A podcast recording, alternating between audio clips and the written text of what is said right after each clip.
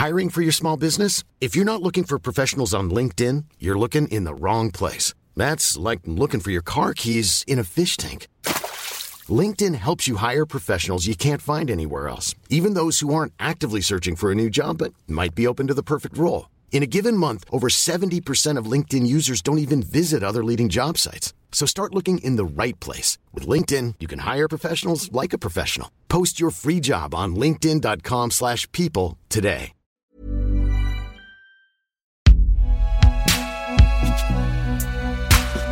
Binge.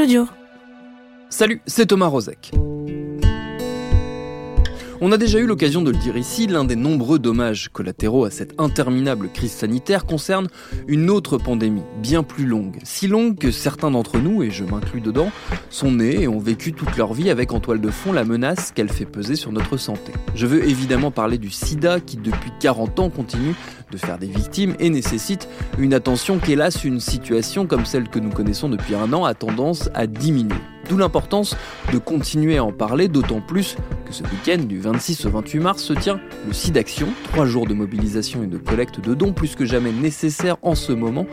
Donner, c'est par téléphone au 110 ou sur le site sidaction.org. Au cœur de la première vague, l'an dernier, nous étions revenus sur une séquence très particulière de la lutte contre le sida. Le fiasco d'un médicament présenté bien trop rapidement comme miraculeux, ce qui n'est pas sans rappeler d'autres molécules récemment érigées en illusoire voie de recours. Ce médicament, il s'appelait la cyclosporine. On lui consacré un épisode que je vous propose de réécouter. Bienvenue dans Programme B. Notre invité à l'époque pour en parler, c'était Laurent-Henri Vigneault. Il est historien des sciences, il est déjà intervenu dans ce podcast pour parler d'une de ses spécialités, les mouvements anti-vaccination auxquels il a consacré un livre, Antivax, la résistance aux vaccins du XVIIIe siècle à nos jours, co-signé avec Françoise Salvadori aux éditions Vendémiaire. Pour l'histoire qui nous intéresse là tout de suite, j'avais commencé par lui demander de nous rappeler dans quel contexte on se trouvait. Bon, déjà, il faut rappeler que le, virus du sida a été identifié euh, peu de temps auparavant, hein, au début des années 80, euh, que la maladie est encore relativement mystérieuse. Euh, enfin, on sait à peu près ce qui se passe, mais on ne sait pas bien comment ça se passe. Et bien sûr, on est dans un, inconnu total en ce qui concerne les, médicaments qui peuvent, aller contre cette maladie. De fait, euh, la situation est comparable avec aujourd'hui. On est encore en 85, hein, puisque l'affaire de la cyclosporine, c'est 85. On est encore dans cet état euh, qu'une historienne des sciences a qualifié récemment de degré zéro de l'empirisme, c'est-à-dire en fait, on ne connaît pas bien les faits, on cherche à établir les faits, et euh, à partir de là, ben, il y a toutes euh, multiples possibilités, si vous voulez, tout le, champ des possibilités est très très large, et c'est euh, ce qui permet aussi certains dérapages. Et justement, alors parlons de, de, ce dérapage très particulier qui est l'affaire de la cyclosporine. Qu'est-ce qui se passe en 85 autour de cette molécule particulière?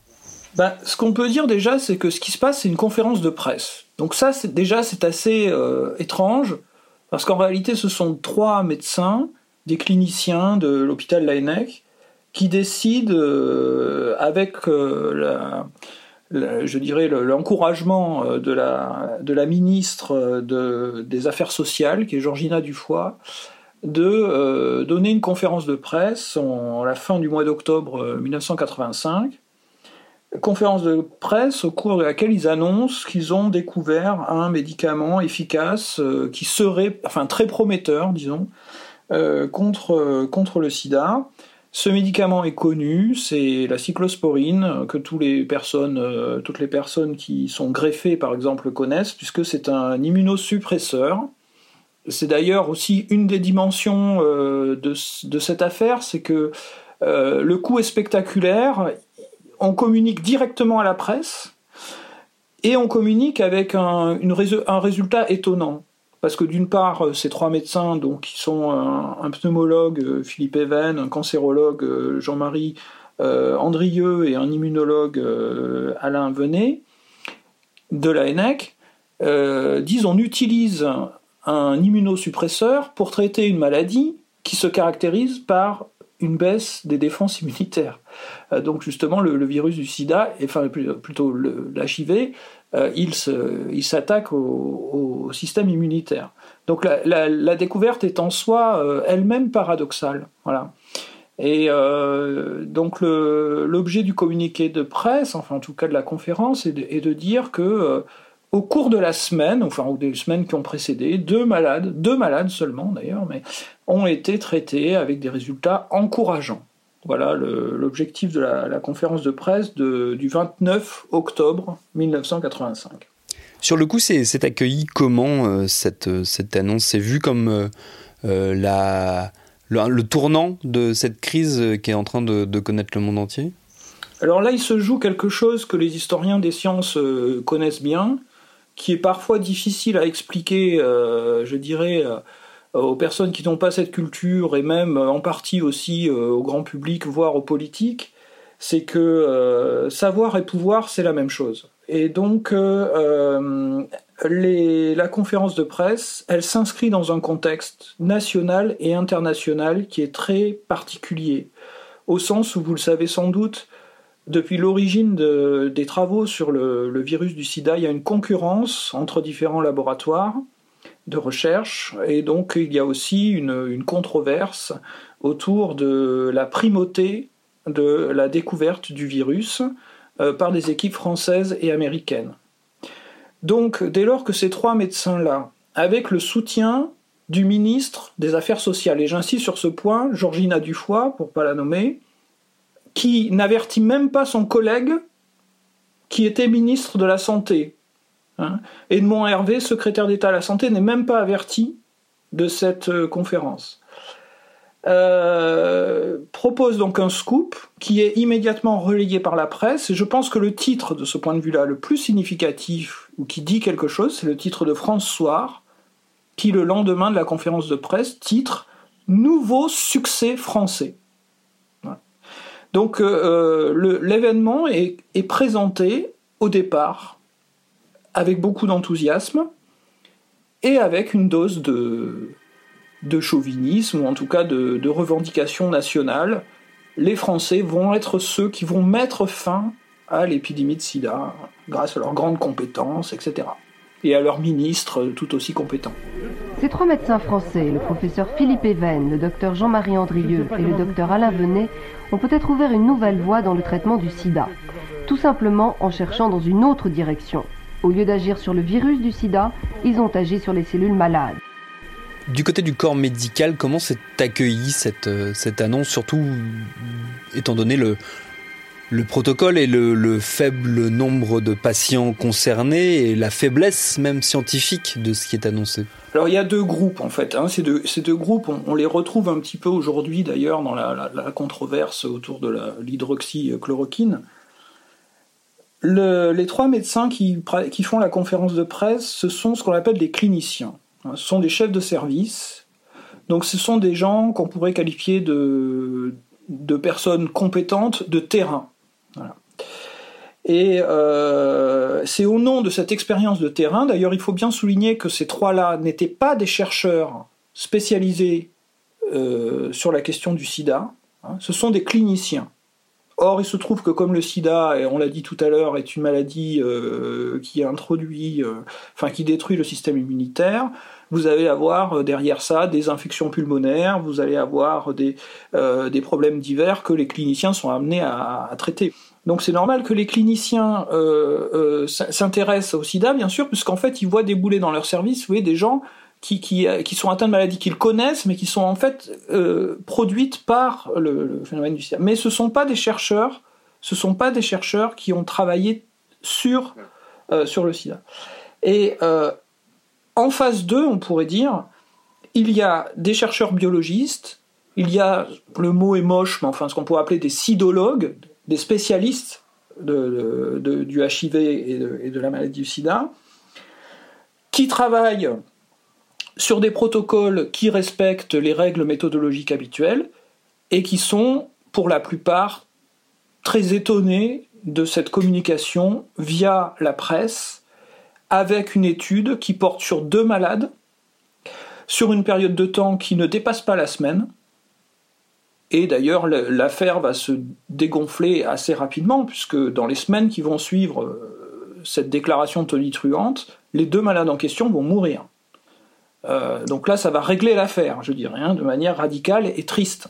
Quelles conséquences ça a, eu pour les trois médecins euh, qui étaient en première ligne, pour le coup, de cette conférence de presse? Comment ils s'en sont expliqués euh, de cet emballement et de cet échec par la suite? Alors, d'un côté, par exemple, euh, Jean-Marie Andrieux, donc un, des trois, euh, explique dans une interview, je cite Compte tenu, si vous voulez, de la, de la force de notre hypothèse, on a pensé que éthiquement, et c'est un truc très profond si vous voulez, hein, éthiquement, on ne pouvait pas continuer, si vous voulez, à garder un secret pour euh, marcher selon les lois de la déontologie scientifique habituelle qui consiste à faire expérimentation, reproductibilité sur un grand nombre de, patients, puis publication. Donc le, ces, chercheurs, ils se placent, enfin pardon, ces médecins se placent du côté de la clinique. Nous, on a notre, des, patients, c'est notre euh, devoir d'essayer de tout faire pour les sauver. Et d'autre part, ils se placent du côté euh, de l'éthique. Euh, c'est-à-dire que euh, à partir du moment où ils pensent qu'ils ont une, solution, il faut qu'ils la testent sans s'embarrasser des règles euh, méthodologiques habituelles.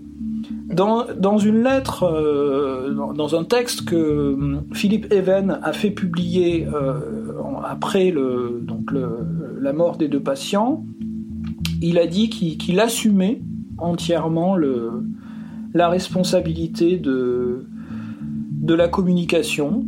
Une chose qui est à noter aussi concernant ce, docteur, c'est qu'il a poursuivi sa carrière. Donc ça, c'est une chose qu'on a euh, connue aussi dans, dans, l'histoire de la médecine. Hein. c'est que hum, un certain nombre de médecins qui euh, se comportent euh, de manière, disons, parfois un peu légère avec la déontologie, ça, ça ne brise pas forcément leur carrière. Ça la facilite pas non plus. Euh, mais ils repartent pas à zéro. Et euh, donc ce, médecin-là, il a poursuivi sa, carrière évidemment euh, de docteur, ce qui d'ailleurs n'est pas un problème, puisqu'il doit certainement être un, très bon pneumologue. S'il en est arrivé là, c'est qu'il l'est. mais ce qui est un peu plus étrange, c'est que quelques années plus tard, il a fait paraître, avec Bernard Debré, un, un ouvrage qui est devenu un best-seller qui s'appelle donc le guide des 4000 médicaments utiles, inutiles et dangereux. Et euh, ce livre, euh, qui a été un très très grand succès de librairie, a fait également polémique parce que bah, il classait parmi les, médicaments inutiles ou dangereux des, choses comme les statines par exemple qui sont utilisées euh, pour, pour contrôler les, allergies. et, un certain nombre de médecins euh, se sont insurgés contre ces déclarations péremptoires. Donc, je dirais persister signe, hein, d'une certaine façon, et en même temps, avec un succès à la clé, enfin un succès d'édition en tout cas. Donc, euh, ça, il va bien, je crois, Philippe il s'en sort pas mal. Euh, voilà, je vous ai dit pour, pour Georgina Dufoy, c'est moins, moins vrai. Ce qui frappe euh, avec cette histoire, cet exemple de la, de cyclosporine, c'est évidemment, on l'a dit, les, les parallèles avec euh, certains des aspects de la crise qu'on connaît aujourd'hui. Est-ce que c'est un trait récurrent euh, dans l'histoire de la médecine, ces emballements autour d'une solution miracle, d'un médicament qui réglerait tout? Est-ce que c'est quelque chose qu'on retrouve un peu systématiquement? Alors, on va distinguer deux choses. D'abord, il y a les contextes, ce qu'on pourrait appeler des contextes épidémiques. Et dans les contextes épidémiques, il y a un certain nombre de euh, récurrences, parmi lesquelles on trouve euh, la recherche d'un bouc émissaire. Hmm. Alors maintenant, la version laïcisée ou euh, rendue plus soft du bouc émissaire, au Moyen Âge, on poursuivit les Juifs. Aujourd'hui, on, traque le patient zéro. Bon. avec pas l'intention de le mettre sur le bûcher, mais voilà, il y a cette épidémiologiquement, la notion de patient zéro est une notion très contestable. C'est quelque chose qui, est, à prendre avec des pincettes. Donc il y, a, des constantes. Parmi ces constantes, pratiquement dans toutes les grandes épidémies que, les hommes ont connues, et en tout cas dans les époques euh, du passé le plus récent, on va dire, c'est-à-dire 18e, 19e, 20e, euh, il y a toujours eu un moment où un bonhomme s'est levé avec une fiole dans la main en disant j'ai le remède miracle. Euh, donc au moment des épidémies de choléra, euh, il y a un emballement autour de ce qu'on appelle le sublimé corrosif, qui est un mélange de percure et de sel marin, et qui est censé être un antiseptique souverain pour euh, détruire le choléra. Manque de chance, le choléra, c'est une maladie qui se transmet par l'eau, par l'eau corrompue, si vous voulez, par par l'eau infectée, et donc le, sublimé corrosif, qui est un produit qu'on place dans, enfin qu'on vaporise dans l'air n'est d'absolument aucune utilité. Mais vous avez des papiers entiers, à la fin du 19e siècle, vous avez des, hommes politiques, des papiers entiers, des médecins qui s'engagent derrière le supprimé corrosif en disant que c'est une solution. Dans le même ordre d'idées, je me souviens avoir travaillé sur une, épidémie de variole qui touchait le, Québec euh, dans les années 1880, et là le, euh, le remède qui était conseillé, c'était une bière de marque Labatt, donc ça, c'est la, situation historique euh, commune, je dirais. Enfin, euh, c'est des situations de crise dans lesquelles il y a beaucoup d'espérance, et cette espérance, elle, est favorable à l'émergence d'un gourou, d'un charlatan qui va tenter, ou même d'ailleurs d'un emballement de, des institutions, des politiques qui vont essayer de, de dire à un moment, on a la solution. Maintenant, le contexte particulier que, nous vivons, qui était le cas pour la cyclosporine et qui est peut-être aussi le cas euh, de, euh, euh, l'hydroxychloroquine, c'est un contexte un peu plus spécialisé, un peu plus circonscrit, qui est la guerre éternelle entre, d'un côté les praticiens, qui, donc, qui pensent que leur, fonction déontologique première, c'est de sauver par tous les moyens, et de l'autre côté des biologistes qui pensent que leur euh, fonction déontologique première, c'est de chercher des pistes fiables en appliquant une méthode mathématique euh, implacable. Donc d'un côté la pratique, de l'autre côté la statistique. Et euh, depuis le milieu du XIXe siècle, cette confrontation est permanente. Pendant très longtemps, ça a été deux groupes complètement séparés.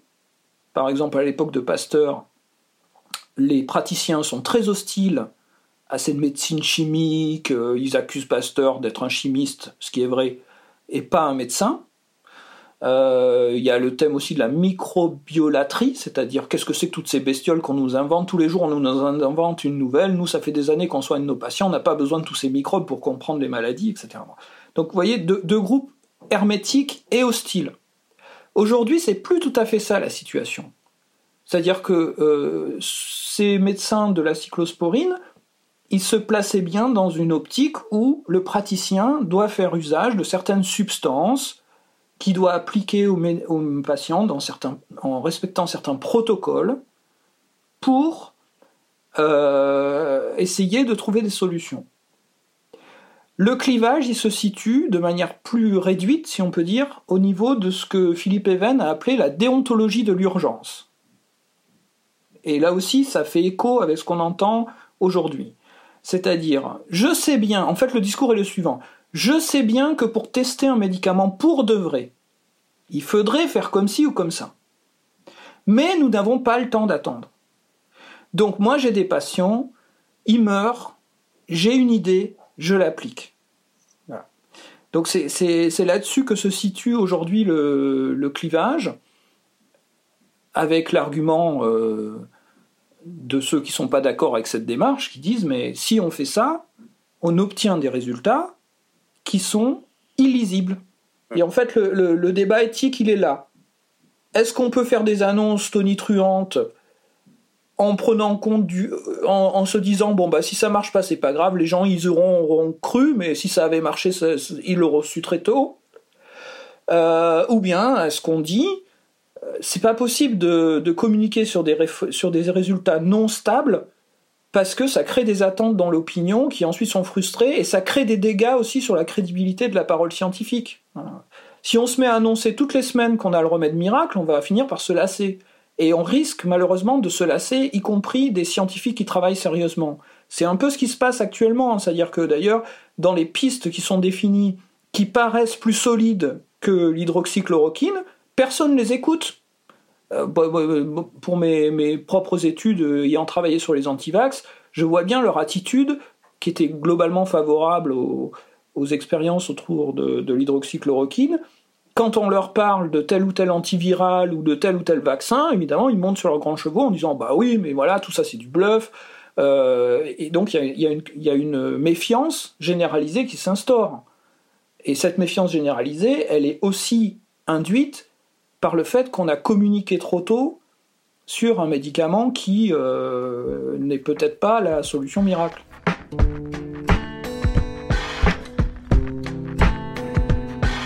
Et pour en revenir à l'épidémie de sida, je le rappelle, si vous voulez faire un don au SIDAction, qui en a plus que jamais besoin cette année, c'est par téléphone au 110 ou sur le site sidaction.org. Merci à Laurent Rivigno pour ses réponses. Programme B, c'est un podcast de Binge Audio préparé par Lauren Bess, réalisé par Alexandre Ferreira. Abonnez-vous sur votre rapide podcast préféré pour ne manquer aucun de nos épisodes. Facebook, Twitter, Instagram pour nous parler. Et à lundi pour un nouvel épisode.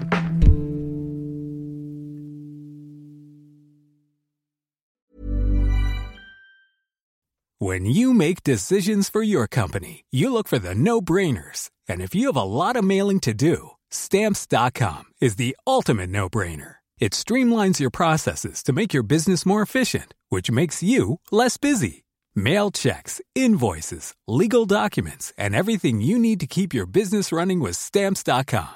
Seamlessly connect with every major marketplace and shopping cart Schedule package pickups and see your cheapest and fastest shipping options from different carriers. With rates up to 89% off USPS and UPS rates. And with the Stamps.com mobile app, you can take care of mailing and shipping wherever you are. Make the same no brainer decision as over 1 million other businesses with Stamps.com. Sign up with Code PROGRAM for a four week trial, plus free postage and a free digital scale. No long term commitments or contracts.